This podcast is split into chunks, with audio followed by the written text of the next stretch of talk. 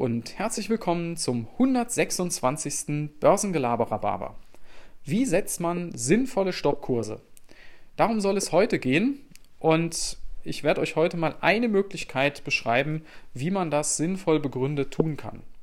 Für diejenigen, die sich jetzt fragen, vielleicht seid ihr noch nicht so lange dabei, was sind denn eigentlich Stoppkurse oder Stop-Loss-Kurse? Also, das sind Kursniveaus, für die man eine Order eingeben kann, wo man automatisch verkauft, wenn, wenn dieses Kursniveau unterschritten wird. Ich gebe euch mal ein Beispiel. Ihr habt eine Aktie, die habt ihr für, für 100 gekauft und ihr sagt jetzt, wenn der Kurs unter 90 mal fällt, dann will ich, dann will ich das Ding verkaufen. Und dann gebt ihr eben so eine Stop-Loss-Order ein mit dem Limit 90 und sobald der Kurs einmal unter die 90 fällt, wird euer Bestand automatisch verkauft. So.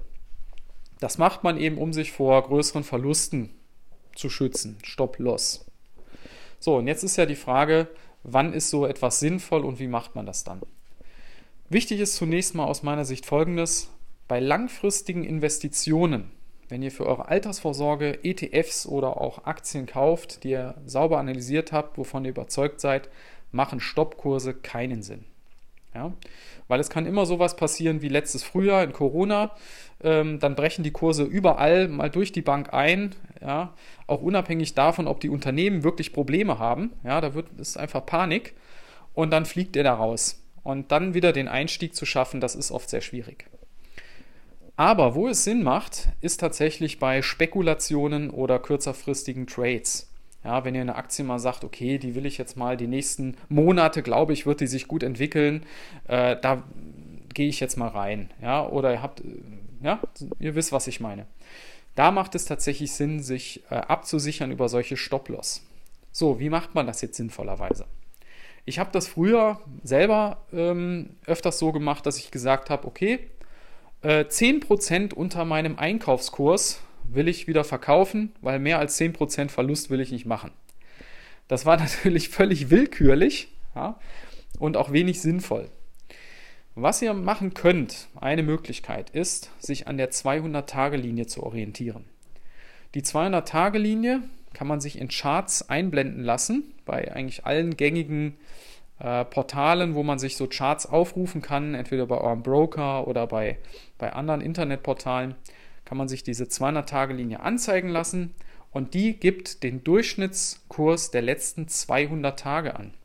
Ja, das ist also eine langfristige Trendlinie und das sieht man auch sehr schön, wenn, wenn Werte einen Aufwärtstrend haben, dann laufen die in der Regel oft sehr, sehr lange immer überhalb, oberhalb dieser 200-Tage-Linie.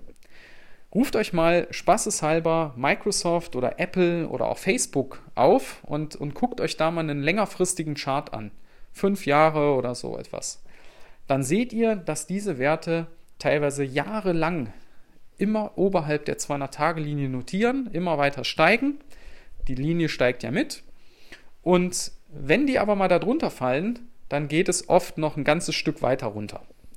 Und deshalb wäre das eine Möglichkeit zu sagen, wenn die 200-Tage-Linie von mir aus bei 80 liegt, mein, meine Aktie ist im Moment bei 100, dann setze ich einen Stopp bei, bei der 200-Tage-Linie, vielleicht nicht genau auf 80, weil manchmal kann das auch mal so kurz mal drunter pitchen und dann geht es wieder hoch.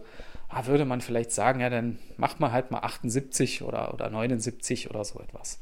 Ja, das ist aus meiner Sicht eine Möglichkeit, sich bei Spekulationen doch nach unten hin abzusichern, dass man nicht irgendwann auf Verlusten von 50, 60, 70 Prozent äh, sitzt, weil man einfach den, den Ausstieg nicht hinkriegt.